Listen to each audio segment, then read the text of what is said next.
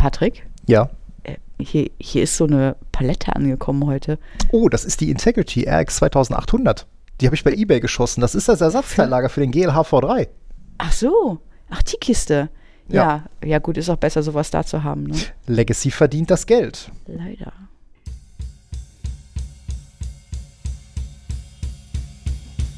Bitte korrigieren Sie das ganz schnell.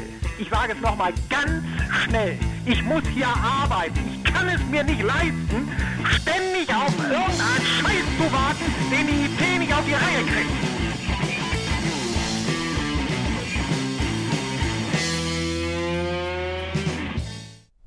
Hallo und herzlich willkommen zur Folge 27 vom Wartungsfenster vom 15. Februar 2023. Mit mir dabei Äh, die Claudia. und ich bin der Patrick. Hallo.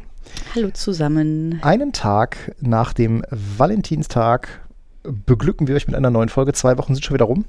Ja, Stadt Rosen halt, ne? Ja gut, wir kommen, wir kommen gleich noch auf den Ja, ja. Patch Tuesday. Statt Rosen gibt es einen Sack voll Patches. Mhm. Aber zu Beginn ähm, haben wir noch ein bisschen Feedback zur letzten Folge. Äh, da hatten glaub, wir ja zur mal kurz Vorletzten auch. zur vorletzten auch, zu den letzten, ja, auf jeden Fall. Also das von, von Stefan war zur vorletzten, glaube ich. Achso, ja, das war zur vorletzten. Da hatten wir uns ja über SD-WAN und MPLS Äh, genau. ähm, unterhalten und äh, unser guter Freund Stefan, ähm, äh, der hat ja dieses tiefe Teil der Tränen MPLS. Hat er Mhm. es durchschritten oder hängt da noch ein bisschen drin? Nee, er hat es durchschritten, ne? Ist durch, er ist durch, durch Sehr das schön. Thema, ja. Äh, ja, du, äh, du hattest da mit ihm auch noch drüber gesprochen. Er, er hat einen Genau. ganz interessanten, ich weiß gar nicht, ob wir den Punkt in der Folge so richtig klar gemacht haben, aber Ja klar, ähm, das ist den, der Punkt gewesen und wir haben ihn vergessen. genau, äh, bitte, go on. Flexibilität. Ja, bei Bitte. SD-WAN Für- ist es für ja auch, Jetzt darfst du aber ausführen. Nein, äh, was spricht für SD-WAN äh, im Vergleich zu MPLS? Ja klar, Flexibilität. Was jetzt in seinem konkreten Kontext insbesondere die ländlichen äh, Randbereiche von NRW anging. Mhm. Denn wenn du irgendwo in der Pampa bist und du hast zum Beispiel die Telekom, Mhm. ähm, äh, die die Leitungen für dein MPLS stellt, dann kann es natürlich sein, dass das lokale, der lokale äh, Versorger dir vor Ort irgendwie Glasfaser anbieten könnte. Genau, mit so Gigabit symmetrisch und so. Mhm. Genau, aber du musst dummerweise die 2 Mbit Klingeldraht nehmen, Mhm. die die Telekom in der Lage ist zu legen. Genau, meine Telekom kommt ja dann auch zu dir und äh, verlegt da neue Leitungen, aber manchmal muss es halt auch schneller gehen, ne? Äh, wenn man da, keine Ahnung, Standorte aus dem Boden stampft äh, oder kauft oder weiß ich nicht, dann kann man da unter Umständen kein halbes Jahr warten, bis da mal eine Leitung ist. Ne? Das ist richtig. Und ähm, ich hatte die äh, Tage noch, ähm, ich muss mal gucken, ob ich den Artikel wiederfinde, aber da ging es halt eben auch darum, ob äh, SD-WAN MPLS im Enterprise verdrängt. Und da war so ein bisschen der Tenor, ja, so bei, bei kleinen Mittelständlern auf jeden Fall. Äh, bei den Großen, die haben so viel Geld in MPLS versenkt. Es kann sogar sein, dass die da noch ein bisschen äh, drauf rumhängen, beziehungsweise es vielleicht nicht ausbauen, ja, ähm, äh, sondern da eher so diesen Hybridansatz fahren. Wir haben so ein bisschen MPLS und wir haben SD-WAN, ähm, aber es ist jetzt nicht im Sterben. Aber man merkt schon auch so im Markt, dass sich das Ganze ähm, bewegt. Und ähm, ja, eine, stimmt, eine Quote in diesem Artikel war dann eben auch, ja, MPLS bringt halt so quasi null Security mit. Ne? Es ist halt nichts verschlüsselt darüber, sondern äh, die Daten laufen da einfach durch fremde Netze durch. Und ähm, bei SD-WAN äh, haben wir ja in der Regel dann ähm, immer noch eine Verschlüsselung mit drin. Ja, und zu unserer letzten äh, ja, Dino-Folge, da hatte uns der äh, Christian vom äh, Focus on Linux Podcast äh, ein sehr ausführliches Feedback ähm, äh, zugeschickt. Mm, Ich bin ja ein bisschen neidisch, wenn ich so seine, seine Sammlung an historischen Computern sehe. äh, da ist auch das ein oder andere Unix-Schätzchen tatsächlich dabei. Und ähm, ja, wir kamen so ein bisschen auf dieses Thema ähm, Itanium oder ähm, er hat ja wohl auch so, so ein bisschen, bisschen HPX-Vergangenheit. Zumindest äh, schrieb er, dass er mit, mal mit BL870-Plates rumhantiert hat. Und ähm, da- da- das ist ein Punkt, den will ich vielleicht noch mal ausführen, warum diese, warum Itanium eigentlich zum, äh, zum Scheitern verurteilt war. Denn geplant war Itanium von HP und Intel so als reine 64-Bit-CPU, so ne, komplett ohne, ohne Legacy-Zeug, ohne Altlasten, alles fancy, alles neu. HP wollte damit PR-Risk ablösen. Und ähm, eigentlich war das, war das ganz cool. Und ähm, äh, so richtig innovativ war halt, dass Itanium auf das ähm, sogenannte Very Long Instruction Word setzte als Befehlssatz.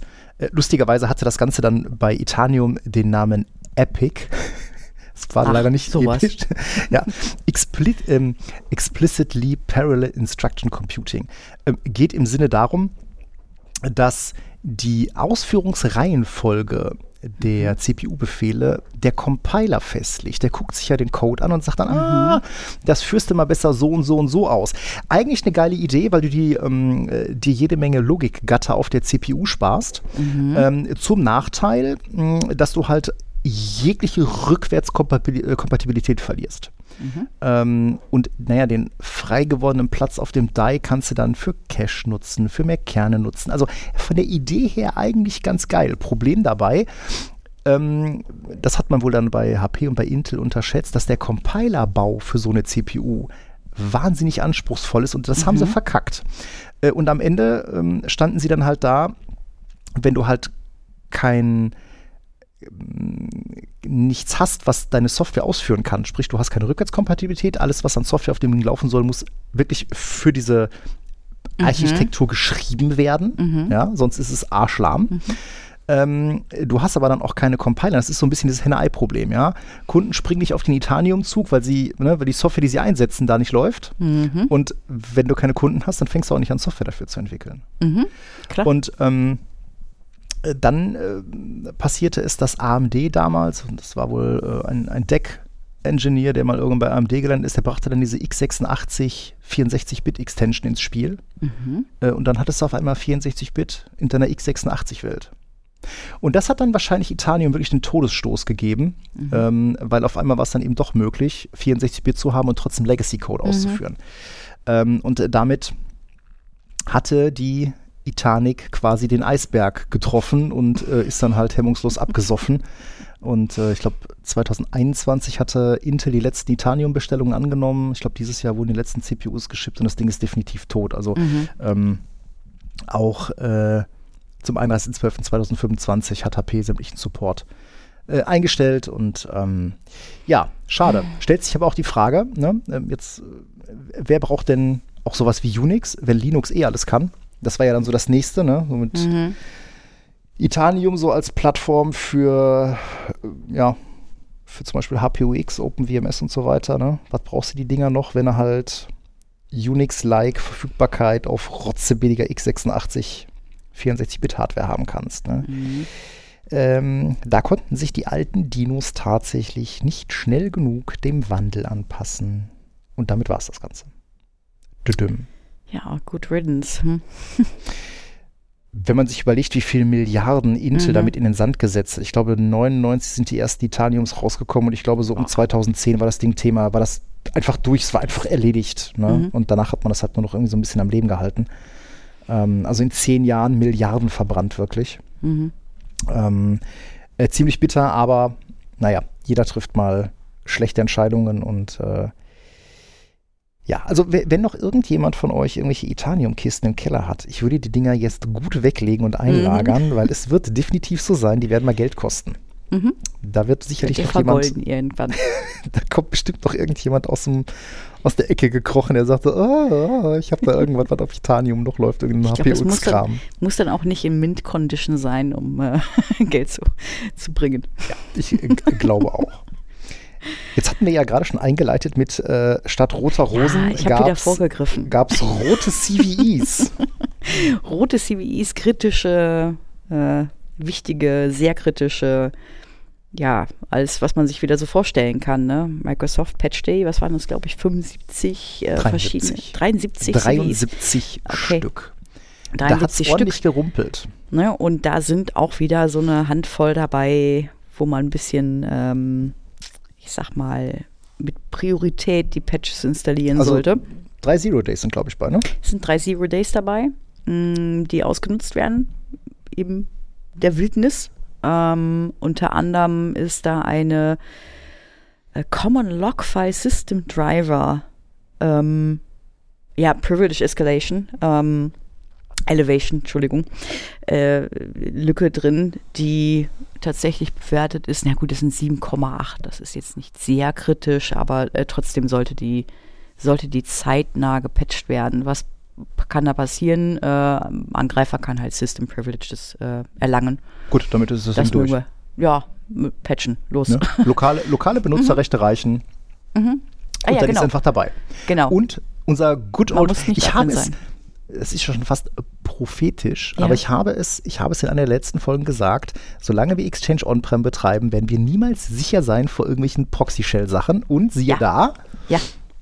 Ja, Vier Proxy Stück. Shell war halt auch so, ne? Äh, Proxy Shell, Proxy Not Shell, Text äh, Chains, das war ja einfach so eine Offenbarung von wie viele, wie viele Lücken da so in diesem, dieser Codebase noch rumgammeln. Genau, ne? Und da war ja eine nach der anderen und wenn es dann nicht die eine war, die, die den Zugang verschafft hat, dann war es dann halt eine andere.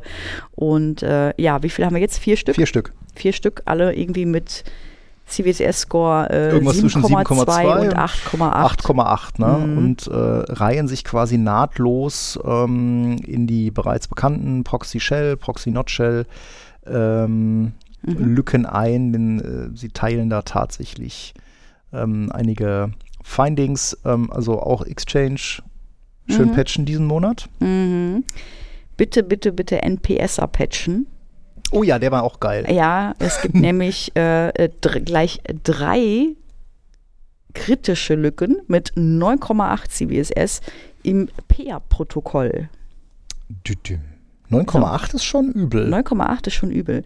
Ich Ähm, überlege gerade, ob ich, wo habe ich denn schon mal eine 9,8 gehabt? Weil 9,8 eine- ist, ja quasi schon 9,8 ist Remote Code Execution. Das ist äh, hier in dem Fall unauthentifiziert. unauthentifiziert. Genau, und deswegen ist es eine 9,8, weil es ist eine Remote. ja, ja, Code Execution. Ähm, also ja, das ist äh, Attack Complexity ist glaube ich auch irgendwie low, ne? Mhm. lässt sich auch noch einfach heben die Lücke. Also Ja. ja, also NPSer, äh, also vorausgesetzt, ihr habt Policies, die ähm, PIAP erlauben, ja, Ja gut, PEAP, wo hast du das? Typischerweise 802.1x, das heißt entweder Port Security Ja, mit Switches oder Wi-Fi. Wi-Fi. Genau, aber halt gegen, gegen NPS und ähm, wie gesagt, drei Lücken, alle drei 9,8. Also würde ich äh, vorschlagen, vielleicht ähm, heute nochmal. Vielleicht nochmal eben den, den Vesus anschmeißen. Genau. Äh, Dann hatten wir auch noch eine äh, sehr schöne und die, da muss man vielleicht ein bisschen Kontext zu geben. Und zwar hat es diesmal eine, ähm, eine Remote Code Execution äh, mit einem Wert von 9,8 in die Liste geschafft, die Microsoft Word, SharePoint, 365 Apps und Office for Mac betrifft. Ähm, und das eigentliche Bittere dabei ähm, ist, äh, das äh, lässt sich eigentlich seit 2008 vermeiden. Naja, gut, Microsoft hat jetzt nicht so ganz genau gesagt, was jetzt da, ähm, ich sag mal, die, die Lücke genau ist.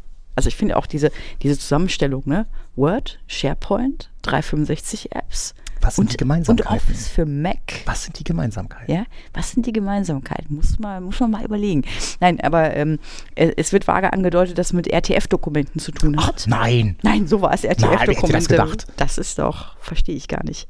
Äh, ja, also E-Mail, also RTF-Payloads per E-Mail. Ähm, und einer der, der Workarounds, die, die Microsoft da anführt in ihren eigenen Artikeln, das ist die MS 08026. Es ist ein Advisory, das irgendwie aus 2008 stammt. 15 Jahre alt. ja, also ich will jetzt nicht, ich, ich glaube, es war 2008, ich will jetzt nicht lügen. Lass mich mal gucken hier. Ja, äh, drei- 13. Mai 2008. Ja, Und dann feiert bald Geburtstag. How to prevent Word from loading RTF-Files. Und im Kern geht es einfach darum, dass man die Preview Pane abschaltet. Sollte man vielleicht eh tun. Also so wichtig ist die nicht. Ja, genau. Ähm, ja, also ziemlich ein ziemlich runder, äh, runder Valentinstag. Ähm, Mhm. Und äh, ja, schön patchen. Mhm. Schön patchen. Ähm, und Ja. damit kommen wir vielleicht so zu unserem ersten Thema. Schön patchen. Das hätten auch ein paar Leute ihre rotzealten ESXi 6.7 und 6.5 Wie man, ne, wie man sieht, es ist offensichtlich nicht so einfach, ne?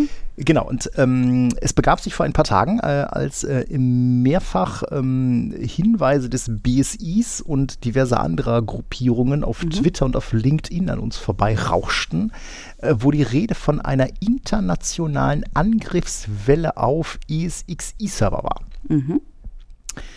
Und ähm, da wird man ja schon mal ein bisschen hellhörig und ähm, beim genaueren Hingucken entdeckte sich das Ganze als eine Angriffswelle, die eine Lücke im Open äh, Service Locator Protokoll ausgenutzt hat. Ja, jein. Ja, jein. Ja, jein. Also ESXi-ARCs nennt sich das Ganze und das ist eine neue Variante davon, weil ESXi-ARCs ist nicht neu. Mhm. ESXi-ARCs ist äh, tatsächlich wurde damals, in Anführungsstrichen, wir sagen auch gleich wann, ja. Aber das wurde ähm, zurückgeführt auf eine Lücke, tatsächlich in Open, äh, Open SLP, äh, Service Location Protocol ist das, ne? das heißt so eine Art ähm, Discovery-Protokoll. Ähm, aber was sich dann relativ zügig zeigte bei der aktuellen Welle, ist, dass das sehr, sehr viele Hosts betroffen hat, wo dieser Service schon nicht mehr aktiv war, weil einer der Workarounds damals von VMware war, wenn ihr nicht patchen könnt, dann deaktiviert wenigstens diesen Dienst. Und der Dienst war deaktiviert und trotzdem sind Hosts befallen worden. Und jetzt überlegen oh, oh. wir mal, ähm, wer in Gottes Namen kann seine Kisten nicht patchen und schaltet stattdessen den Dienst ab? Und vor allen Dingen, das ist ja dann die nächste interessante Frage, wie kann es denn sein, dass eine große, keine Ahnung, drei-, vierstellige Anzahl von ESXern davon befallen wird? Stellt ja. sich raus, die stehen im Internet. Ja, Moment, ja, richtig. Die stehen im Internet. Ähm, also ich habe jetzt, äh, die Zahlen hatte ich irgendwie am Wochenende gesehen, ne, dass irgendwie so 3800 Haus befallen sind. Ähm, aber wenn wir jetzt davon nochmal, äh, es gibt angeblich, habe ich gelesen in einem Artikel, äh, wurde durch die Firma Rapid 7 bei so einem Scan mhm. äh, übers, übers Internet sozusagen, wurden über 18.500 anfällige ESXer im Internet erreichbar gefunden. 18.500 ESXer, okay, die aus dem Internet erreichbar jetzt sind. müssen wir das vielleicht mal ein bisschen auseinandernehmen. Das heißt, wir reden über ähm, äh, zum einen befallene ESXer mit Versionen, die seit letztem Jahr aus dem Support sind. Also alles, mhm. was äh, ESXi 6.5, 6.7 betrifft. Ja, ähm, genau. Die sind möglicherweise gepatcht gewesen, möglicherweise aber auch nicht gepatcht gewesen äh, ist es eigentlich, äh, also VMware hat sich zu, dazu geäußert. VMware ähm, hat zu der ganzen aktuellen Welle ähm, ein Statement rausgegeben, was auch sagt, sie finden keinerlei Hinweis darauf, dass es sich hier um Zero Days handelt, also dass es Lücken sind in der Codebase, die denen noch nicht bekannt waren, sondern das sind alles alte Sicherheitslücken, die ausgenutzt werden in der aktuellen Welle. Ähm, was passiert da eigentlich? Hast du das, hast das gelesen, was die, was die tun? Also was, was passiert bei den Angriffen? Na gut, es war ging ja darum, dass dann halt äh, tatsächlich Dateien auf den ESXern in den Datastores äh, verschlüsselt werden. Mhm. Aber ich glaube auch nicht die komplette Datei, sondern es war so ein bisschen so äh, äh Poor Man's mhm. Ransomware. Mhm. Also, wir haben jetzt, glaube ich, haben noch gar nicht, nicht gesagt. Nur die, nur die, nur die Form Descartes-Skriptor-Files ja, verschlüsselt? Also ich glaube, es ist so teils, teils. Ähm, wir haben, glaube ich, noch gar nicht gesagt, wie alt diese Lücke eigentlich war in Open, OpenSLP mhm. und wie, wie alt dieser Patchstand sein muss von den ESXern. Mhm. Das ist sage und schreibe zwei Jahre her, dass das Ganze gefixt wurde von VMware.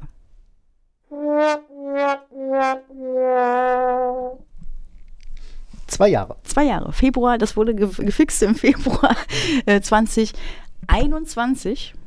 Und das war damals ein Advisory, das war das 2021 0002 es hielt irgendwie drei CVEs, äh, drei Sicherheitslücken, die an VMware damals vertraulich herangetragen wurden und die ohne, ähm, also die sofort gefixt wurden. Es waren also keine Zero Days, die irgendwie schon ausgenutzt wurden, äh, während VMware noch gar nichts davon wusste. Nein, nein, die wurden proaktiv gefixt.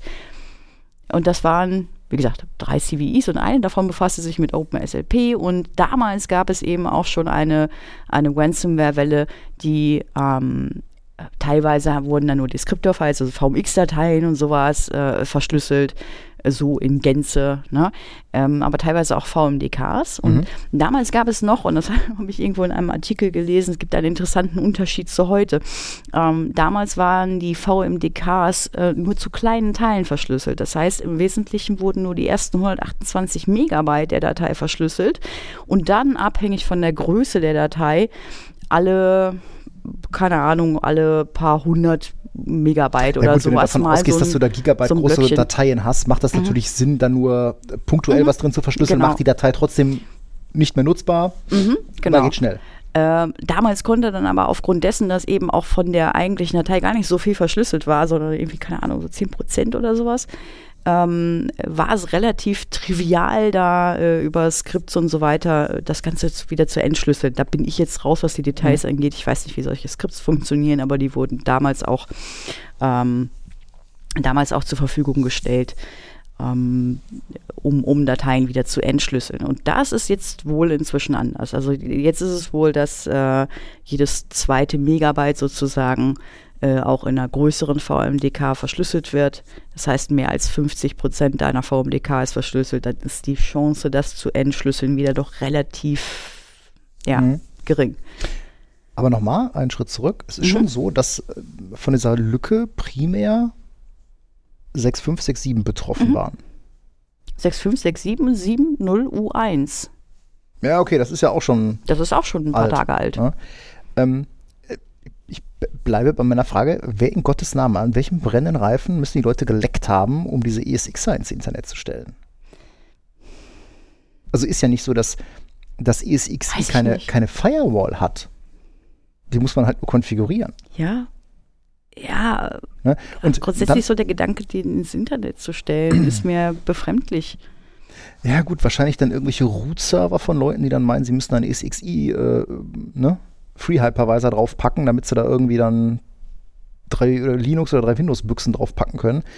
Ähm, aber ähm, also äh, er, erschließt sich mir einfach nicht, wie man so ein Ding äh, tatsächlich ohne, ohne äh, Firewall dann da irgendwie ins Internet stellen kann. Plus halt eine Version, die definitiv seit äh, Ende letzten Jahres aus dem Support gelaufen ist.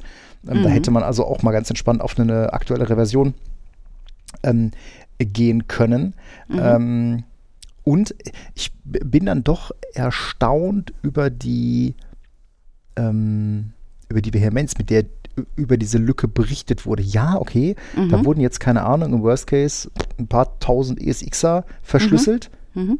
Nicht, nicht mehr supporteten Versionen. Also mehr als ein, ja, tut mir leid für dich, aber hättest mal vielleicht deine Hausaufgaben machen sollen. Ja. Äh, habe ich da eigentlich nicht übrig. Nein, Aber ganz also, ehrlich, du nein, gerade doch auch also, an den Kopf. Ja, aber Also- gerade gerade so auf LinkedIn, alter Falter. Ja, die ganzen Geier kamen wieder aus Ja, ihren Ecken. die Geier. Und ja, und ganz schlimm. Und das BSI meldete. Sag mal, warum kann das BSI nicht sagen, Leute, ja, hier ist irgendwie Ransomware unterwegs, aber in Gottes Namen, ja, Ja, aber das- was haben wir falsch gemacht, wenn ihr Hypervisor ins Internet stellt? Ja, gut, vom. BSE sehe ich das immer noch so als riesengroßes rotes Facepalm, weil Leute, ne, es kann auch nicht sein, dass ich hier, ne, da muss man vielleicht nochmal darauf hinweisen, BSI weiß, also totaler No-Brainer, ne? Äh, einer, einer der Hinweise vom BSI in dem Zusammenhang ist, dass man doch mal die Notwendigkeit überdenken sollte, ESXer aus dem Internet oder auch mal, ne, hear me out, aus dem Intranet von überall erreichbar zu machen. Ja. Also nicht einzuschränken, wer auch in meinem LAN an diese an meine ESXer drankommt. Ja, also vielleicht kann man da auch mal überlegen, ob das Ja. sinnvoll ist. Genau, also es gibt auch von VMware wunderbare Hardening-Guidelines, ja. Und es gibt auch so lustige Sachen wie Lockdown-Mode. Äh, Ja. Die kann man Mhm. ruhig mal anmachen, wenn man weiß, was man tut. Genau. Ansonsten hat man sich schon mal schnell die sagen, Karten gelegt. Nicht äh, irgendwie Ähm, Ratschläge geben. äh, Kinders, ganz ehrlich, also äh, das ist wie früher, Mhm. früher in der Schule, ne? Da hast du dann im Zweifelsfall auch einfach nur noch Prügel für verdient. Also ich habe da auch wirklich überhaupt Ja. kein Mitleid. Es tut mir wahnsinnig leid. Ja, aber vielleicht muss der ESXer ja im Internet stehen, damit dein Managed Service Provider da drankommt. Oh, boah, das war jetzt aber eine Überleitung aus der Hölle. Entschuldigung. Ja, aber du hast uns da ein äh, interessantes Thema. Wir hatten beim letzten Mal äh, Ops 2.2 Cloud-Nutzung äh, und Ja. äh, du hast ein anderes Thema mitgebracht. Quasi ja, was heißt ein anderes? Das, ist fast dasselbe, ne? ne? 2.3 Outsourcing. Äh, genau, Nutzung von Outsourcing. Ähm, nein, einfach Gedankengang, also um, um mal äh, hier die Gedankenbrücke von dem vorherigen Thema äh, einmal aufzuzeigen. Ähm, es ist natürlich für eine Organisation ähm, wir sagen so einfach, ne, ja, kann man dann so ungepatchte Dinger da so laufen lassen, ne? Aber je nach Organisation, da ist dann einfach keiner da, der das tun kann. Der irgendwie keine Zeit hat oder die Organisation hat die Skills nicht da. Und was überlegt man dann? Da können wir vielleicht das Thema hier so Infrastruktur, Hypervisor, äh, Betreuung und so weiter, könnte man ja outsourcen. Ne? Ja, oder allgemein Outsourcing äh, im Sinne von, ähm, da müssen sich meine Admins nicht mehr drum kümmern, dann mhm. haben die mehr Zeit für andere Dinge, für die wichtigen Dinge, sich nämlich um Anwendungen und Anwender zu kümmern. Mhm, genau. Ähm, und das ist natürlich irgendwie so, so Managed Service. Also, damit, ich glaube, also der, der Baustein im BSI BSI Grundschutzkompendium und ich gehöre immer nicht, also es gibt Leute, die das viel, viel schöner und viel besser erklären können als ich, das muss ich jetzt dazu sagen, aber ich finde das einfach interessant. Ähm, meint natürlich klassischen Managed Service, wie wir ihn gerade beschrieben haben, wie ich lasse hier meine Infrastruktur, mein Netzwerk, meine Firewalls durch einen Dritten managen. Unabhängig ja, davon, ob die jetzt mir gehören oder dem MSP. Unabhängig davon, ob die mir gehören oder dem MSP. Ähm, Richtig, deswegen geht das auch so Hand in Hand mit dieser Cloud-Nutzungsgeschichte. Mhm. Ne? Äh, genau. Aber was man vielleicht auch mal, ähm, vielleicht auch mal erwähnen muss, äh, gemeint ist sicherlich nur, nicht nur dieser Managed Service, sondern auch sowas wie Jetzt äh, habt hab ihr garantiert schon mal gehört, ne? So, ich habe also so eine Software, ich habe so eine Softwarebude, ne, die hier mein, mein CRM äh, betreut, schrägstrich meine handgeklöppelte Line of Business Application, weiß ich nicht. Und wenn ich ein Problem habe, dann rufe ich den an und dann schalten die sich auf den Server und dann fixen die das. Ähm, und da gibt es da gibt's auch irgendwo einen Wartungsvertrag oder sowas von 1999. Ähm, mhm. Auch das wäre im weitesten Sinne zu verstehen als ein Outsourcing, weil ähm, du selber nicht diesen diesen Prozess alleine abdecken kannst. Also wenn ein Problem mit deiner Software besteht, dann kannst du das nicht selber fixen. Du kannst in-house diesen Prozess nicht mehr abbilden. Bei ähm, Software ist das ja gar nicht mal so selten. Also es ist ja. ja relativ häufig so, dass Software eben auch dann mit Wartungsverträgen verkauft wird. Mhm. Ähm, und dann entsprechend auch dann die, die Pflege, mhm. ähm, die Wartung durch den, durch den Softwareanbieter ähm, gemacht wird. Klar, viele denken jetzt natürlich an sowas wie SAP oder so, weil da hast du natürlich dann eher mal die SAP-Beratungshäuser, die dann diesen, diesen, äh, diesen Job übernehmen. Mhm. Ähm, aber wir kennen das aus unserem Job, das hast du natürlich auch ganz, exi, äh, ganz extrem wirklich auch bei anderen Softwarebuden, ne? ob die jetzt ein Branchen-ERP herstellen, ob die äh, irgendwas anderes machen, da hast du dann immer den Hersteller, der dann da ähm, bei Problemen äh, zu Rate gezogen wird, der sich auch aktiv dann um die Pflege dieser Produkte kümmert. Mhm. Aber auch, denk mal an die ganz vielen 1, 2, 3 Mann IT-Buden, die die 1, 2, 3 Mann Unternehmen betreuen, mhm. wo dann irgendwo in der Ecke ein Server steht und dann hast du eben den Typen, der dann auf diesem Server einen Teamviewer laufen hat, um mhm. sich dann mhm. zu jeder Tages- und Nachtzeit keine Ahnung, das, äh, das Benutzerkonto vom Geschäftsführer zu entsperren, wenn der anruft, sagt, äh, ich habe mir hier gerade meinen mein Account mhm. gesperrt. Ja, Genau, genau. Ähm, und wie oft schon gesehen, dass dann, äh, wenn man sich die Berechtigung von solchen, also entweder möglicherweise hat äh, dann dieser Dienstleister sogar den nativen Administrator-Account oder sowas oder ähm, hat einen eigenen Account, der dann aber DOM-Admin ist und so weiter. Sehe ich persönlich auch bei Kunden leider viel, viel zu oft, dass äh, in der Mangelung, ich sag mal, der Fähigkeit zu bestimmen, was da sinnvoll und least privilege tatsächlich ist oder was derjenige braucht, ähm, da einfach mit einfach die Accounts total überberechtigt sind. Ne? Also dass eben, ich sag mal, obwohl der nur mein CRM betreut, könnte der in meiner Domäne alles machen, weil er Domänenadmin ist. Ja gut, du kriegst ja in der Regel auch keine vernünftige Antwort auf die Frage, Nein. was brauchen sie denn jetzt tatsächlich an Rechten? Mhm. Ähm, das fängt ja dann schon an mit äh, Berechtigung bei der Installation. Ja, mhm. nee, brauchen wir Adminrechte für alles. Ne? Und äh, mhm. äh, auch wenn es dann darum geht, dass Anwendungen woanders dran geflanscht werden, dann gibt es auf einmal Service-Accounts mit ganz vielen Rechten. Dann gibt es äh, mhm. Dienstleister-Accounts mit ganz vielen Rechten. Mhm. Ähm, und dann ist es ja auch häufig so, dass diese Accounts nicht personalisiert sind, mhm. sondern die heißen dann häufig ne, Firma XY. Mhm. Genau. Ähm, äh, und was man ja auch dann äh, tatsächlich häufig sieht, ähm, dass es eben auch, ja, ich würde mal sagen, keinerlei Dokumentation darüber gibt, mhm. was diese Accounts können. Das merken wir halt immer dann, wenn wir im Nachgang äh, Umgebungen härten mhm. und man sich dann mal so ein bisschen da da rein nerdet. Ähm, und aber auch halt dieser wirklich unbeschränkte unbeobachtete Zugriff. Das finde ich Mhm. persönlich ja sowieso immer Mhm. sehr unangenehm. Mhm. Ganz genau, ne? sei das irgendwie über Teamviewer oder ja, äh, auch VPN, ja, äh, im Wesentlichen ähm, sollte man nicht jedem notwendigerweise einen Vollzugriff auf die eigene Umgebung geben. Also genau, also VPN lässt sich ja einschränken. Genau, VPN lässt sich einschränken. Ähm, ja, auch Zugriff auf, auf, auf bestimmte Server äh, etc. Also ähm, der, der Punkt ist, den ich eigentlich, äh, den ich eigentlich hier äh, unterstreichen möchte, ist, ist, dass ich glaube, dass viele sich nicht genügend Gedanken machen um gerade solche Konstrukte. Und da lohnt sich vielleicht auch nochmal so ein Blick äh, in das äh, Grundschutzkompendium. Ähm, da sind nämlich konkrete äh, Punkte genannt, ne? Wel- welche, welche Gefahren bestehen denn im Zusammenhang mit solchen ähm, Outsourcing-Verhältnissen.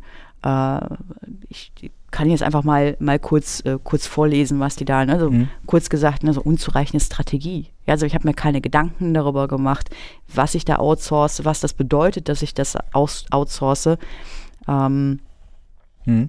und äh, insbesondere in Hinsicht auf, auf die Sicherheit meiner, meiner Informationen, ne, also meine IT-Sicherheit, ähm, lagere ich jetzt gerade vielleicht in was Institutionskritisches aus? Also gebe ich jetzt etwas aus der Hand, gebe ich Prozesse aus der Hand, die für den Betrieb meiner Institution kritisch sind? Also so ein Business Critical Process ist auf einmal von einem, von einem externen mhm. abhängig. Genau, und zwar so abhängig, dass es keine Möglichkeit gibt, äh, das wieder zu übernehmen. Ja? also so ein Ah, mir spon- Steuerungsverlust. Ja, fällt mir spontan natürlich was ein. Ähm, das war eine ganze, ich weiß nicht, ob das immer noch so angesagt ist, aber eine ganze Zeit lang war das mal wahnsinnig angesagt, so ähm, äh, Lohn und Gehalt auslagern. Du Mhm. hast einfach eine externe Firma, die dann irgendwie Anwendungen für die Lohn- und Gehaltabrechnung äh, betreibt und Mhm. wenn das nicht mehr läuft, dann kriegen die Leute keine Kohle mehr. Mhm. Ähm, klar. Genau. Also da droht dir gewissermaßen ein Steuerungsverlust von einem geschäftskritischen Prozess. Hm. Ne, weil wenn dann in der Firma aus Krankheitsgründen, vielleicht haben die da nur eine Person sitzen, die das machen kann und dann, wenn die krank ist, dann kriegen deine Mitarbeiter halt keine Löhne. Ja, das ist so als Beispiel. Wo kann man ne? denn das abgrenzen äh, im Hinblick auf die, ähm, also wenn du jetzt zum Beispiel, nimm, nimm nimm mal so eine, äh, nimm mal so eine ganze, ganze Wertschöpfungskette, wir kennen das halt so gerade aus dem, ähm, aus der produzierenden Industrie, wo du so Just-in-Time-Zeug bekommst, wo du dann auch, sag ich mal, Just-in-Time Material nachbestellst, das geliefert wird. Äh, häufig ist es so, dass sich Logistikzentren halt von externen Firmen äh, betrieben werden. Ähm, wo lässt sich denn, auch jetzt wieder ein Blick auf IT, das so abgrenzen? Was ist denn, was ist Outsourcing und was ist vielleicht, ja, wobei ist eigentlich egal, nee, das ist auch Outsourcing. Ne? Wenn ich irgendwie meinen Logistikbetrieb auslager, das ist auch eine Form von Outsourcing. Das ist, wie, das ist wie früher so SAP-Betrieb auslagern. Ne? Die Mhm. Buden haben SAP eingeführt, dann fanden sie das irgendwann scheiße, weil irgendwie war alles teuer und hin und her Mhm. und dann haben sie es ausgelagert. Dann hat halt irgendeine Bude dein SAP äh, betrieben. Mhm. Ja, und äh, kann ich mich dran erinnern, also, Leute, ist äh, auch wieder 20 Jahre her, ne, habe ich einen Kunden gehabt, der hat dann äh, seinen, äh, hat SAP selber betrieben auf irgendwelchen HPUX-Büchsen und irgendwann sind die an einem Wochenende äh, Nacht und Nebel, haben die die in Wuppertal abgebaut, haben die in Düsseldorf ähm, bei dem äh, IT-Dienstleister der Early Kit äh, wieder aufgebaut und dann haben die die betrieben, Mhm. weil äh, die haben das dann noch für ein paar andere Kunden gemacht. Arles hießen die, glaube ich. Ähm, aber ja, gut, das ist ein schönes Beispiel. Ne? Wenn, du so, wenn du dein ERP-System von einem Fremden betreiben Ja, lässt. ja. Na klar, Genau. wenn, du, da, wenn, du, wenn, das, ne, wenn du dich dann natürlich mit denen irgendwie, du bist halt total abhängig davon. Ja, Der ganze richtig, Laden richtig, ist abhängig richtig. davon. Also, ne, du hast, du hast ein, äh, dir droht ein Wissensverlust. Also, ne, du hast ein System, das bei dir läuft, das einen Mhm. Prozess abbildet, der für dein Unternehmen kritisch ist. Und du hast keine Person intern sitzen, die sich damit im Detail auskennt. Ne, du, du mietest quasi eine Blackbox sozusagen. Ja? Also du weißt nicht, nicht notwendigerweise, was da technisch hintersteht. Also auch, sagen wir mal, das ist ein Windows-Server, da sind Sachen drauf installiert, keiner weiß, was da, was da so los ist. Ne?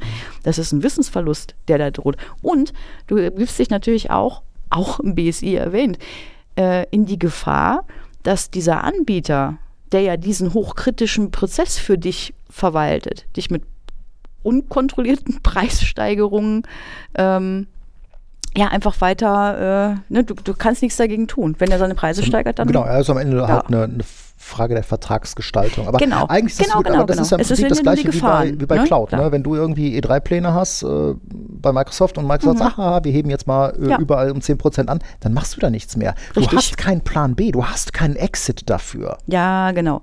Ja, Aber das ist halt eben eine, ein, ein Punkt, über den man sich vorher Gedanken machen muss. Ne? Exit-Strategie, das ist ja, das ist auch einer der Punkte, die hier genannt, äh, genannt werden. Eine unzulängliche Regelung für eine geplante oder ungeplante Beendigung des Outsourcing-Verhältnisses.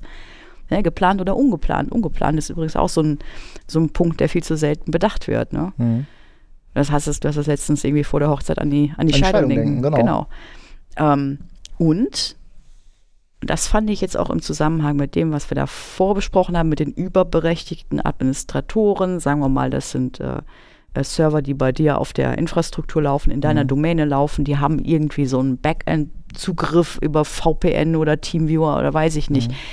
Ähm, ungeeignete Zutritts-, Zugangs- und Zugriffsrechte ist eine, ein, ein, ein Punkt, der unter Gefährdungslage dort genannt ist. Gut, haben uns äh, ausreichend viele Ransomware-Attacken Mhm. im Rahmen von Supply Chain Attacks auch gezeigt. Mhm, Ne? Ein Kunde genau. fällt und dann fällt der nächste, der da irgendwie mit dranhängt. Mhm.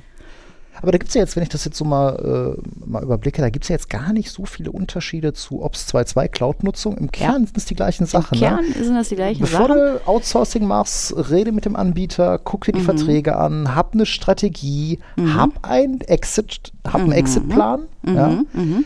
ähm, Definiere die Aufgaben, ja. Auch, glaube ich, ein sehr, sehr wichtiger Punkt, der vielleicht nicht ganz so äh, überall ganz so bewertet werden sollte im Detail, wie er, ne? unzureichende vertragliche Regelungen äh, oder missverständliche Beschreibung von Aufgaben, Leistungsparameter und Aufwänden. Ja, wenn so die Wenn du SLAs denkst, unscharf sind. ne? Ne? Wenn du denkst, dass dein Dienstleister deine DCs patcht und du äh, es steht aber in keinem Vertrag drin und der Dienstleister macht das nicht, bis am Ende hast du ein Sicherheitsproblem, dann bist du der Gelackmeierte. Ne? Oh, da haben wir noch ein schönes Thema für den Aufreger des Monats, hätte ich fast gesagt.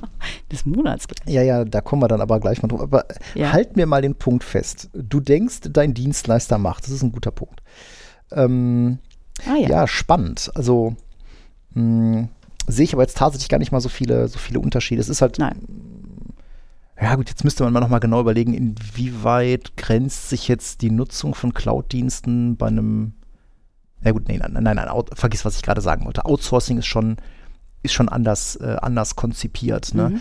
Ähm, Finde ich auch immer ganz spannend. Ne? Es war ja eine ganze Zeit lang mal total äh, angesagt, bei großen Buden ihre IT-Abteilung zu nehmen und dann irgendwie an eine IBM oder eine Siemens zu verhökern. äh, und dann, ja, hier, wir machen hier Outsourcing und sparen über die nächsten zehn Jahre fünf Mhm. Milliarden. Und das ist alles immer gnadenlos in die Hose gegangen. Ne? Mhm. Und ganz häufig waren das dann auch immer so Vertragsgeschichten. Ne? Dann wurden sich im Vorfeld über irgendwelche Leistungen abgestimmt und dann war man nachher aber unzufrieden mit der, mit der Leistung. Ich werde das auch nie vergessen, hatte mir meine Frau mir mal erzählt, als die noch im Konzern unterwegs waren. Es gab für ähm, Telefonstörungen irgendwie eine SLA von drei Tagen. Drei Tage. Drei Tage. Und Boah. du konntest äh, die Uhr nachstellen. Kurz vor Ablauf dieser SLA hat sich dann auch jemand gemeldet. Und keine Minute vorher. Ja, weil wir halten unsere SLA ein, aber wir machen auch nicht mehr als nötig. Äh, Finde ich halt auch immer, ähm, was man dann. ja, Machen wir mit unseren Kunden aber nicht so. nee, tatsächlich ich- nicht so. ich Tatsächlich muss ich ja euch eher auf die Finger hauen, wenn ihr dann mal wieder irgendwie so ein, so ein Ticket habt, äh, so ein Next Business Day und dann ist nach fünf Minuten Haken dran. Problem gelöst. Ja, ihr versaut mir die Kunden. Ja, genau. Wir verziehen die. Nein. Nein, wenn es eine schnelle Lösung gibt, warum soll man denn da jetzt einen Tag mit Völlig warten? richtig, völlig richtig. Ja. Also, Finde ich auch immer total unmöglich. Ne? Also wenn das so ein Quick Win ist und du siehst anhand des Tickets, okay, das kann ich jetzt schnell lösen, dann ist das doch scheißegal, was der Kunde für eine SLA hat. Total. Ja, also ich denke auch mal so, ähm, Reaktionszeit und SLA, also äh, nein, SLA ist der falsche Begriff, die Reaktionszeit ne? ähm, ist da der richtige Begriff. Ähm, das ist immer so, die Reaktionszeit ist für mich immer so ein, äh, immer so ein bisschen das Instrument, wo ich im Engpass, wenn ich selber keine Ressourcen habe, wo ich dann im Engpass sage, ah, das müssen wir jetzt mal priorisieren, das müssen wir Ja. liegen lassen. Ne? Ja. Äh, aber wenn du halt keinen Engpass hast, Ja, dann äh, kann Mhm. ich ja auch bei der Reaktionszeit von Next Business Day sagen, okay, habe ich nach fünf Minuten erledigt. Mhm. Ne?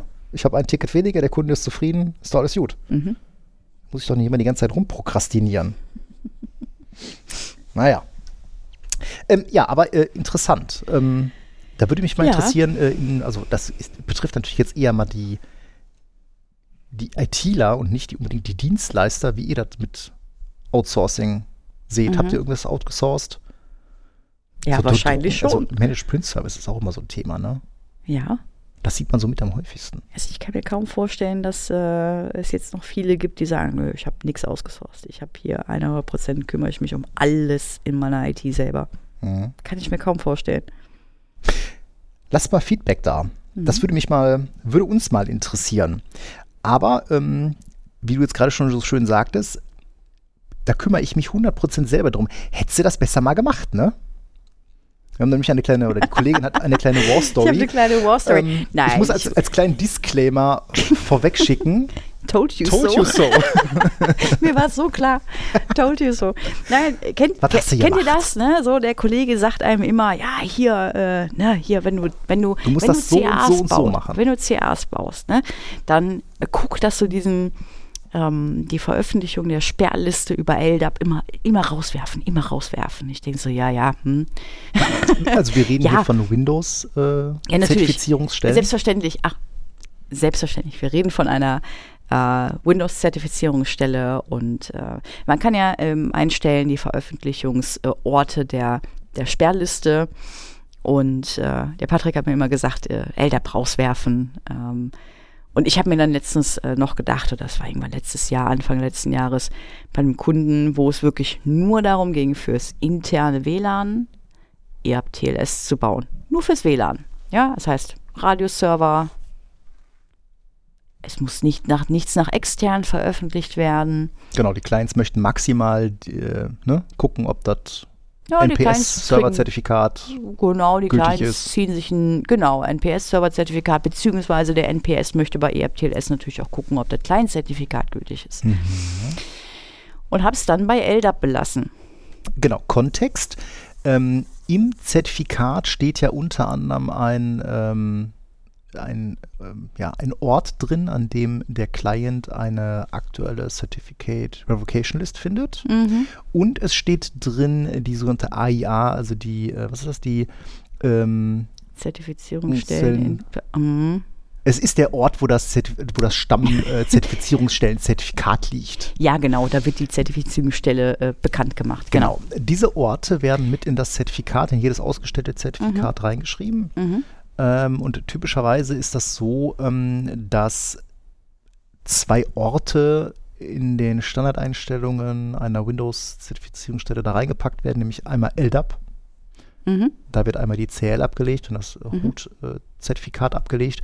Äh, und ähm, ich glaube, eine Freigabe, ne? Cert and Roll. Oder ist das nur im LDAP? ich glaube nicht, dass das im Zertifikat drin steht. Ähm, ich bin Dann mir relativ nur sicher, dass es standardmäßig im Zertifikat LDAP. nur, der LDAP-Pfad drin Genau. steht. Genau, also Standard gelassen, weil ich dachte, okay, komm, das ist ja alles eh nur intern. Ähm, egal. Hätte ich mal besser auf dich gehört. Ein Jahr Genau. später. Ja, jetzt hatte der Kunde ne, äh, vorher irgendwie noch Windows Server 2.12 R2 als Lizenzen und jetzt sind plötzlich ähm, ähm, äh, Server 2022 Lizenzen da und was war der Auftrag? Mach mal CA neu. Ist ja wunderbar, ne? Hier einen. Server aufgebaut, ne? migriert und sowas. Und wenn man sich so, so Anleitungen dafür anguckt, ich meine, ich gucke mir jetzt heutzutage keine Anleitung mehr dafür an, aber ich erinnere mich, als ich das letzte Mal nach einer Anleitung geschaut habe, da stand sowas drin wie, ähm, äh, ja, und dann musst du hingehen, äh, CA deinstallieren auf dem alten Server, Server umbenennen und den neuen Server, dem neuen Server, den Namen des alten geben, bevor du den zur Zertifizierungsstelle machst. Danach kannst du ihn nicht mehr umbenennen. Ähm, Und da habe ich mich gefragt, warum eigentlich? Ist doch Genau, Blödsinn. warum eigentlich? Warum eigentlich? Ist doch ne, die, oder? Also die Zertifizierungsstelle selber hat einen Namen, Genau, die hat doch äh, einen aber Namen. an keiner Stelle taucht dieser Servername eigentlich Genau, auf. es ist äh, Zertifikat. Also ne, Ja. das Ding hat doch das gleiche Zertifikat. Genau, also das, das kann man ja schön also, machen. Daten, also- Mhm. also, ne, man kann diese CA äh, sichern, man exportiert den Private Key mit, äh, nimmt das Backup-File, schleppt das auf die andere Kiste und wenn du dann ein, eine, die Rolle auf einem neuen Server installierst, kannst du halt sagen, Andi, guck mal hier, ich habe hier einen, Mhm. Ne, einen privaten Schlüssel von meiner alten äh, Zertifizierungsstelle und äh, ich habe, äh, dann kannst ich du im Nachgang genau. das Backup wieder importieren und dann hast du Exakt. auch alles wieder drin. Ne, Mhm. Alles wunderbar und deswegen hat sich mir das nicht erschlossen, warum ich da nicht einen neuen Namen lassen sollte. Mhm. Ist alles schön gemacht, läuft auch alles. Das war ein Donnerstag und ich glaube, ich meine, es war am Montag, wo der Kunde mir sagt so, meine Clients können sich nicht mehr mit dem WLAN verbinden.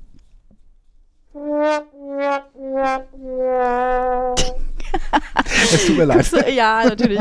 Guckst du auf einen NPS-Server, ne? Guckst du auf einen NPS-Server. Das ist äh, bei denen dann der Domain-Controller tatsächlich gleichzeitig. Ähm, findest im Log, äh, ja, wurde Zugang verweigert, ne? weil der Client kam ja jetzt mit dem Zertifikat an und da stand ja ein LDAP-Pfad drin. Äh, und der, die, der NPS meldete eben Ursache, Ursachencode 209, äh, 259, Sperrliste nicht erreichbar. Ich denke so, kann nicht sein, ne? Hier so, ACI-Edit, ne, hab diesen LDAP-Pfad aufgerufen. So, was willst du? Da ist sie doch. Liegt doch noch da. Hat sich ja nichts geändert. Jetzt muss man wissen, dass die, der CRL-Pfad standardmäßig per LDAP den Namen des Servers enthält. Ja? Ist ja ein LDAP-Pfad. ist der LDAP-Pfad und da, ja, nee, aber da, da steht der Name des Servers drin. Also nicht der PKI, sondern des Servers. Mhm. Also, Also, war jetzt, kommt war ja- jetzt vielleicht kommt ja aus dem- missverständlich, nein, aber der kommt ja- Servername kommt ja aus dem. Config-Teil des Active Directory, aus der Config-Partition des Active Directory unter dem Service-Container. Da liegt ja genau, dann und da gibt es einen Public, Public Key Services Genau. und, dann, äh, und dann steht da der Name, der Windows-Name, der Host-Name von dem Server und da drunter sieht man die CRL. Der war ja nicht verschwunden. Mhm. Da sind jetzt zwei, da ist ein neuer und ein alter. Ja, ist ja nicht verschwunden. Also, was will er denn? Da liegt sie doch. Ja, Ja, dem Zertifikat. da muss ich ein bisschen hin und her gucken und na, was hat es mir dann gezeigt? Naja, im Zertifikat steht der alte Pfad. Der ist egal, der ist ja auch nicht weg. Den habe ich ja nicht weggeworfen. Ja, aber der ist da ja noch werden da. ja nicht die, da wird ja nicht die Sperrliste veröffentlicht, sondern die wird ja in dem neuen Teil veröffentlicht. Die Sperrliste wird ab jetzt im neuen Teil veröffentlicht. Und die, ja, exakt, sie war einfach abgelaufen im alten, Mhm. äh, in dem alten Knoten, ja. Ähm, ja, ich habe das dann mal, ähm, mal hübsch gemacht, so mit äh, Sperrliste über HTTP und ich fürchte, ich bin dann hingegangen und habe äh, ein, ein Skript gebaut, das bis das letzte Zertifikat mit dem LDAP-Pfad abgelaufen ist, tatsächlich ein automatisiert in diesen, in diesen LDAP-Pfad auch die neue CRL veröffentlicht. Ja, Also das war sehr hässlich und sehr ich muss dir hässlich. doch, äh, ich gebe dir vor aller Öffentlichkeit, du hast absolut recht, ich werde nie, nie, nie wieder einen LDAP, äh, LDAP-Pfad in einer, in einer Zertifizierungsstelle belassen zur Veröffentlichung Zertifikaten. Ich könnte natürlich jetzt sagen, ja, told you so, aber warum Ja, weiß ich das? Weil ich selber genauso tief ins Klo gegriffen habe vor vielen, vielen Jahren. Ja, manchmal muss man das aber Ähm, einfach tun, um zu verstehen, warum das, ist, eine schlechte genau, Idee es ist einfach unhandlich. Ne? Also ich kann auch nicht verstehen, warum das bis heute Default ist. Also ähm, wir haben jetzt auch über die Jahre so unseren eigenen naja, wir, wir, eigentlich haben wir einen Default, aber manchmal ist dieser Default dann doch vielleicht ein bisschen zu groß, weil typischerweise sieht es ja so aus, wenn wir für einen Kunden eine auf Windows basierende Mhm. PKI bauen, ist das kleinste System, was wir da eigentlich bauen, braucht drei Server. Warum drei Server? Wir haben eine Standalone Offline Root CA. Kein äh, Member-Server, sondern äh, ganz normal in der Workgroup. Mhm. Ähm, das Ding wird nur alle Jubeljahre gebraucht, um dann das äh, CA-Zertifikat für die AD-integrierte Sub-CA, Mhm. also die Issuing-CA, äh, auszustellen. Mhm. Ja, das heißt, diese Offline-Route ist auch eigentlich immer aus. Die brauchst du halt Mhm. am Anfang einmal und dann im besten Fall die nächsten 20 Jahre nicht mehr. Du fährst sie Ähm, natürlich hoch, um sie zu patchen. Ab und zu, aber eigentlich ist sie aus. Im Zweifelsfall. Genau, und dann hast du eben eine, eine AD-integrierte Sub-CA, Mhm. mh, die dann natürlich dann die eigentlichen Zertifikate für Mhm. deine Clients ausstellt. Der dritte Server ist ein Webserver. Das ist ein, Mhm. ne, Server, der dann einfach nur über äh, HTTP ähm, entsprechend die einen Ablageort darstellt für deine CRLs, Mhm. für dein, deine äh, Zertifikatskette, für Mhm. also dein Root-CA und dein Sub-CA-Zertifikat. Ähm, sind alles Tier-0-Systeme. Mhm. Und ne, direkt am Anfang sollte man dann entsprechend auch darauf achten, dass entsprechend dann in den ähm, in der beiden Zertifizierungsstellen, in der Config bei der Zertifizierungsstelle entsprechend ausgestellt wird, wo legst du deine CRLs ab, dann, ja, wenn man das richtig konfiguriert, dann pusht er die auch automatisch auf den Webserver, ähm, dass dann entsprechend auch der die richtige URL äh, Mhm. für den CRL und AIA-Abruf da drin steht. Das heißt, bitte, ne, Split DNS, wenn ihr keine äh, Mhm. externen, keine externe öffentliche TLD in eurem Active Directory verwendet. Ähm, und wenn man da, das, also ja, ist das so, ne, wenn ich eine PKI neu baue, ich baue die auf jeden Fall immer irgendwie zweimal, weil irgendwas ein Typo drin, irgendwas hätte ich vertippt, irgendwas hast du vergessen. Deswegen habe ich für sowas Skripte mittlerweile. Ja, ähm, aber wenn man das so macht, ist das eigentlich total zuverlässig und das Schöne ist natürlich auch dann mit ein bisschen äh, Firewalling können natürlich dann auch deine Clients, die draußen im Internet rumtouren, kommen immer Mhm. an aktuelle CRLs dran. Ähm, das macht das Leben an vielen Stellen sehr viel einfacher. Und ähm, ja, aber das ist das tiefe Teil der Tränen einer Windows PKI. Du kommst nicht drum rum. Irgendwann Mhm. wirst du sie trotzdem brauchen. Und in Elder pushen ist leider Default, aber nicht die beste Idee. habe ich gelernt. Habe ich mir hinter die Ohren geschrieben. Mac Path-Through ist auch eine gute Idee. Das Oh, ist, schöne Geschichte. Meinst du, ja, ich, ich, ich erzähle hier so, so lustige, so lustige Geschichten. Ich habe gar nicht mit dem Kunden gesprochen, ob ich das hier erzählen kann. Aber ich nenne ja auch keine Namen. Also Nein. Ihr, ihr erkennt euch ja höchstens wieder darin. Und äh, ja, lustige Geschichte, ne? Kunde genau, also so müsst euch an, jetzt auch immer mal. vorstellen, wir blenden gerade ein hier ne, für Educational Purpose. Genau, klar. Äh, Namen geändert äh, durch die Redaktion. Ähm, Kunde, Kunde schreibt mich an, so, äh, hast du mal fünf Minuten? Ich habe hier ein Problem mit Rechnern, die immer aus der Domäne fliegen. Und denkst dir so, hm, was kann das sein? Das Schlimme ist, wir denken ja direkt schon immer an den Worst Case, irgendwie so USN-Rollback, irgendein DC-Fratze und so. Ja, ja, wobei USN Rollback wäre ja, hätte ja einen anderen Effekt. Aber Ja, gut. Ne? Ähm, ja, wobei, stimmt gar nicht, ne? Wenn er nicht repliziert wird auf den whatever. Jedenfalls die Rechner Wir gehen flogen immer aus vom Worst. Case aus. Wir gehen vom Worst Case aus, ja. Ähm, da guckst du, ja, ne? ah, Die Replikation kaputt ist so Klassiker. Der wir hatten dann jetzt drauf geguckt und dann ähm, die Meldung war halt ganz klassisch, ne? Anmeldung nicht möglich, es gibt kein äh, Computer, das Computerkonto hat Eine keine Trust zur Domäne ist hinüber. Genau, Trust zur Domäne ist hinüber. Das erste, was du machst, ne, gehst du halt mal zu dem Computerkonto hin, da sieht er so, so hier Passwort last set gestern. Hm, interessant. Ja, also erstmal, das, äh, der Computer-Account hatte sein Passwort in der AD gestern erst geändert. Heute kann er sich nicht mehr anmelden. Also heute kann man sich an diesem Computer nicht mehr anmelden. Und dann sage ich so, ja, eigentlich wäre es mal ganz interessant, wenn wir auf so eine Kiste mal drauf gucken könnten. Und dann äh, sagte der, der Kollege, ja, warte mal hier, ne? Und ging dann mit Teamviewer, hat den Namen eingegeben von dem Ding und wurde dann irgendwie in eine laufende, laufende Sitzung von irgendwem, ne? Also da guckte jemand irgendwie, glaube ich, ein Video.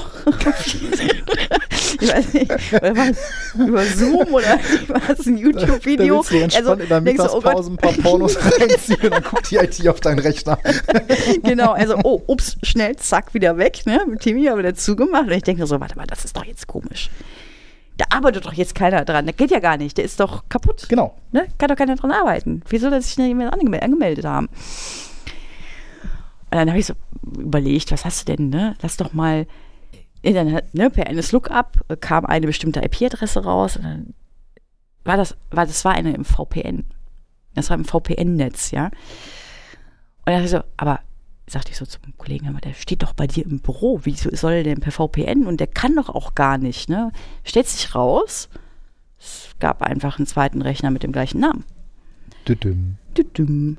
Gut, das erklärt's, ne? So, der eine Rechner mit dem Namen hat jetzt sein Computerkennwort geändert und dann kommt der andere Rechner an und sagt, also ich habe jetzt hier in der Domain, da habe ich jetzt keinen Trust, also da kann ich mich nicht anmelden, weil Kennwort stimmt nicht.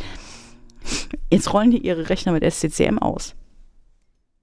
Ja gut, ja schon SCCM gar soll nicht doch clever ne? genug sein, darauf zu achten, dass die Kisten keinen. Also du gibst bei SCCM oder überhaupt bei diesen ganzen Deployment-Sachen, gibst du doch irgendein Muster an Ja. oder irgendeine Möglichkeit, aus denen dann die Rechnernamen generiert werden. Mhm. Also mein, ich kenne in anderen Installationen wird ja zum Beispiel die Seriennummer vom, Ja, zum vom, Beispiel. ne, vom Notebook oder vom Rechner ausgelesen und die verwendet. Die, die ist ja eindeutig. Ja, in dem Fall war es aber die MAC-Adresse. Hm. Also hat einen Random, also nicht die MAC-Adresse selber, sondern hat einen randomisierten Namen aus der MAC-Adresse erstellt. Das Ganze betraf übrigens nur neue Rechner. Also die hat ein neues Modell. Ein neues Modell ohne Ethernet-Port. Also klemmst du einen Dongle dran. Also klemmst du so einen USB-C to Ethernet-Dongle dran. Oh, mir schwand böse. Der hat natürlich selbstverständlich immer dieselbe MAC-Adresse. ja. Und entsprechend Ja, dann, äh, wenn du den waren alle gleichen neuen Dongle Rechnernamen. oder die gleiche Docking für Genau. verschiedene Rechner verwendest, Ja. genau, hast du ja die gleiche MAC-Adresse. Verdammt. Das kann nicht gut funktionieren. Aber fand ich eine lustige Geschichte. Also, Ja gut, da musst du natürlich ein bisschen um die Ecke denken, gerade von der ähm, von der Ausgangs von der Ausgangssituation her, ne, die Rechner verlieren den Kontakt zur Domäne bis hin zu, ey, ihr rollt hier irgendwie Mhm. äh, Rechner mit dem gleichen Namen aus. Und dann am Ende sowas wie MacPath-Through, da muss man schon natürlich ein bisschen um die Ecke denken und sich auch durch mehrere Systeme durchklickern. Wobei Ja. ähm, Mac Address Path-Through, also wir haben es bei unseren Laptops ja auch alle an, wir haben ja auch im Büro alle USB-C-Docks stehen. Mhm. Ähm, und äh, ja, ist auch total sinnvoll. Ne? Also ich meine, auch wir haben ja hier DHCP-Reservierungen, Mhm. Firewall-Regeln oder auch äh, ähm, zu Hause ist natürlich blöd, wenn du dann da jedes Mal, also ne, quasi nur an einem anderen Platz sitzt und dann äh, nichts mehr geht. ja. Ja. Naja. Äh, aber eine, ja, schön. Na, also nee, für den Kunden in dem Fall nicht Ja. schön, aber schön, dass, ähm, dass ihr es gefunden habt. Ich frage mich ja schon, was der Mitarbeiter so dachte, als er so plötzlich so hier Teamviewer unten aufging. Ja, gut, das ist natürlich auch was, ähm, da ich, da kann ich natürlich auch immer, ich muss schon, da, da rümpfe ich auch mal ein bisschen die Nase zu, wenn du dann so siehst, wie Leute dann auf Rechner zugreifen von Mitarbeitern, Mhm. ne, so einfach ohne Anmeldung, ohne Authentifizierung. Oh, oder auf Mailboxen oder ich muss doch mal hier was gucken oder hm, Ja, ich hatte das ähm, bei, einem, bei einem Kunden, hatte ich mal mit einem Mitarbeiter geplaudert und der sagte auch in seinem vorigen Job war das total gang und gäbe. Ne? Also der war selber beim, also externer äh, und der hat Kunden gehabt, da wird dann gesagt, okay, heute Abend machen wir das und das und dann haben die bei den Leuten die Kennwörter zurückgesetzt, haben sich dann einfach auf die Rechner geklemmt, haben dann ihre Arbeiten gemacht und dann quasi ne, gesagt, so, morgen übrigens hier Start 1, 2, 3. Äh, Postet gut ist, ne? Oder Monitor. Auch dann, wenn du dann Kunden das so, dann per VNC, ne? Ja. VNC ohne Rückfrage oh Gott. und hin und her, so Ja. einfach. Ja, Klick. oder wir hatten auch, ne, dann haben wir einen Kunden übernommen von einem anderen Dienstleister und dann kommt der Kunde an mit so einem DIN A3-Ausdruck mit allen Passwörtern von Mhm. allen Mitarbeitern. Ich so, nehmen Sie das weg, ich möchte das nicht sehen. Mhm. Wie? Aber wie machen Sie denn dann so Wartungsaufgaben? Mhm. Hui. Ja. Finde ich furchtbar. Ja, ist definitiv auch so ein Datenschutzthema. Mhm. Ja. Also, ne, du kannst ja als Dienstleister nicht einfach Userkonten Korrekt. Mhm. quasi kapern, um dann irgendwelche Sachen zu machen. Selbst wenn der Kunde sagt, ja, ich möchte das aber. Genau. Boah, da wäre ich immer, wäre ich sehr vorsichtig. Mhm. Naja. Auf jeden Fall. Ähm, wir haben aber auch noch, oder zumindest hatte ich das mal reingeschrieben, wir hatten jetzt ja schon ein paar Mal keinen Aufreger der Woche mehr. Ähm, aber wir hatten jetzt äh, vor ein paar Tagen, kann man ja, oder vor, Ja. vorletzte Woche oder so, mh, ein, ein Umstand, wo ich dann auch ein bisschen, ja, da habe ich mich nicht aufgeregt, aber ich will es zumindest mal teilen. Ähm, und zwar haben wir bei einem Kunden auf eine Umgebung äh, drauf geguckt, die haben wir nicht aufgesetzt, ähm, aber wir wurden gebeten, halt mal mit drauf zu gucken. Äh, gespiegelte Dreipaar und während ich so in der SSMC rumklicke, muss ich dem Kunden sagen, sagen Sie mal, seit wann sind denn zwei Ihrer drei Remote-Copy-Gruppen am Sack? Ja, wie? Mhm. Ich so, ja, hier, zwei sind gestoppt. Und zwar seit einem Jahr. Ja, ne, so dreiviertel oder. Ja. Mhm. Genau. Ja, dann äh, erstmal Aufregung, weil der Kunde quasi ne, einen Großteil seiner Daten seit einem Jahr nicht mehr gespiegelt hat. Äh, Das ganze Zeug steht im Housing bei einem Dienstleister. Wird auch von dem betreut. Und dann ein paar Tage später bekomme ich dann die Rückmeldung, ja, ja, nee, also der Dienstleister ähm, hätte gesagt, ja, äh, wäre unglücklich gelaufen. Äh, sie hätten da halt keine, keine Monitoring-Meldung bekommen. Und ähm, es war halt also ich kann mir erklären, warum sie von dieser 3-Pack keine Monitoring-Meldung mehr bekommen haben. Also sie haben Mhm, nicht wahrscheinlich mhm, irgendwann die Service-Prozessoren geupdatet von 4.4 auf 5, Mhm. 5.1 und dabei fliegen halt die ganzen Notifications weg. Mhm. So und Ah, äh, ja, okay. Ne? Der Kunde hat das dann so Mails, abgetan. ausbleibende Mails, oder der, halt der nicht so auf, Dienstleister ne? hat das so, so abgetan, so ja, hm, ja, ist nicht schlimm, wir kümmern uns drum und äh, mea culpa. Ähm, aber am Ende des Tages zahlt der Kunde dafür. Und es ist auch davon, und das ist so ein bisschen die Überleitung zu dem, was wir vorhin hatten, der ist davon ausgegangen, dass die Systeme Monitoring sind. Mhm. Nein, Mhm. die melden einfach nur an Infosite ganz normal bei HP. Ähm, ja, ist die Frage, wie man Monitoring so Monitoring definiert, ne? Ja, genau, Mhm. wie ist Monitoring definiert? Mhm. Ne? Da müsste man ja dann eigentlich mal äh, genau gucken, was in den, in den SLAs drin steht. Und ähm, was ich dann im Nachgang auch noch bemerkenswert fand, der Dienstleister konnte nicht mal sagen, warum zwei dieser drei Gruppen Mhm. gestoppt waren seit einem Jahr. Mhm. Also da gab es auch kein Ereignis, wo man nachvollziehen konnte. Ja, okay, man da konnte haben das schön, man konnte es natürlich an dem Naming der Gruppen sehen und zwar wird da ein Switchover gemacht Mhm. und dann äh, wurden die Gruppen gestoppt Mhm. äh, aber danach nicht wieder gestartet und es gab keinen Switchback. Ähm, und ohne ersichtlichen Grund. Also das ist ja dann Aber auch das wurde, das muss doch aktiv passiert sein. Ja. Also das, das passiert ja nicht von alleine, dass das Ding ein Naja, Switchover selbst- macht also, und dann die ja, also- Copygruppen. natürlich kann es immer einen Fall geben, wo so ein Failover passiert. Gar keine Frage. Aber das muss doch einer mitkriegen. Und Ja, selbst wenn es aufgrund von fehlender Notifications keiner beim Mhm. Dienstleister mitkriegt, Mhm. also wir kennen das, ne? Wenn wir jetzt irgendwie eine gewisse Zeit lang von irgendeiner Kundenanlage nichts mitbekommen haben, dann fragen wir ja auch schon mal nach. Oder wenn wir wissen, das sind Mhm. Kisten, die wir Mhm. im, im Management haben, dann gucken wir da drauf. Mhm. Oder wir haben ein Monitoring, von dem wir wissen, das funktioniert. Mhm. Ja, ich meine, und gerade Dreipaars, die sind relativ geschwätzig, ne? Ja, also, total. Also du kannst so- ja bei einer Dreipaar nicht sagen, also das haben wir ja selber oft genug gehabt, wenn du dann irgendwelche Wartungsarbeiten hast, du sagst bei dem im Service-Prozessor, ja, mach mal hier Maintenance-Window. Und dann denkst du dir, gut, dann hält der jetzt die Fresse, machst deine Ja, Arbeiten, dann fällt das du. Ding aus dem Maintenance-Window draußen, dann kriegst du 163 E-Mails, was alles gerade brennt. Genau. Äh, ja, da hast du nichts von. Also Maintenance Window heißt eigentlich nur, das hält die E-Mails fest. Genau. Er schickt sie dir Genau. einfach danach dann gesammelt Genau. zu, dass das Ding gerade in Flammen Schön. stand. So schön. Ähm, So nein, schön. das, Mhm. ähm, äh, da ist, der, ist unser Kunde auch äh, sehr unglücklich mit dieser Reaktion Mhm. und ich kann das auch seitens des Dienstleisters echt nicht, echt nicht verstehen. Ich meine, jeder macht mal einen Fehler, ne?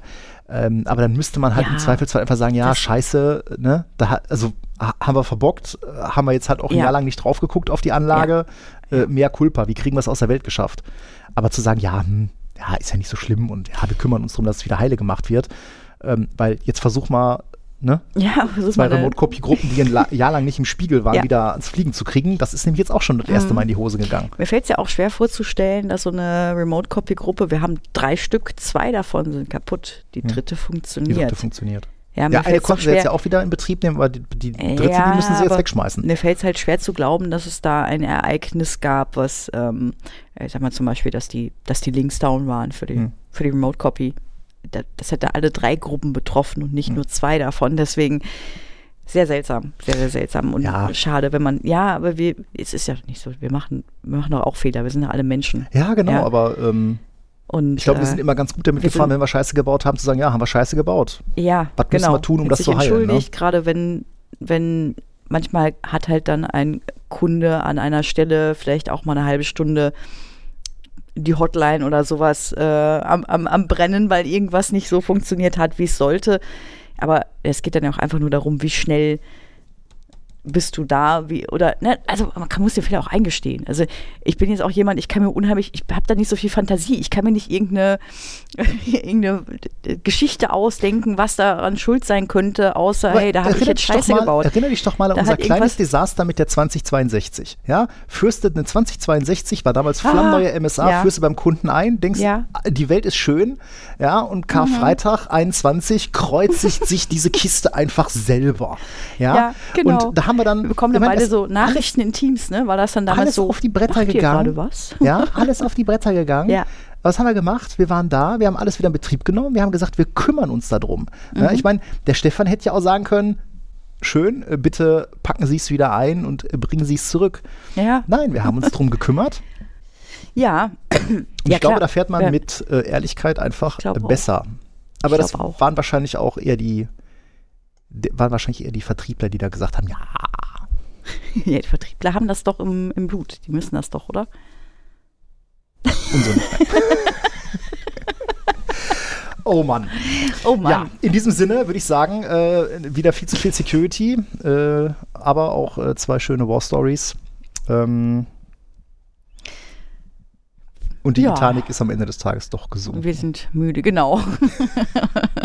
Dass sie untergeht, wusste man vorher schon. Ja, das war absehbar. In diesem Sinne, habt eine gute Zeit, bleibt gesund, Macht es gut. bis zum nächsten Mal. Bleibt Ciao. uns gewogen. Tschüss.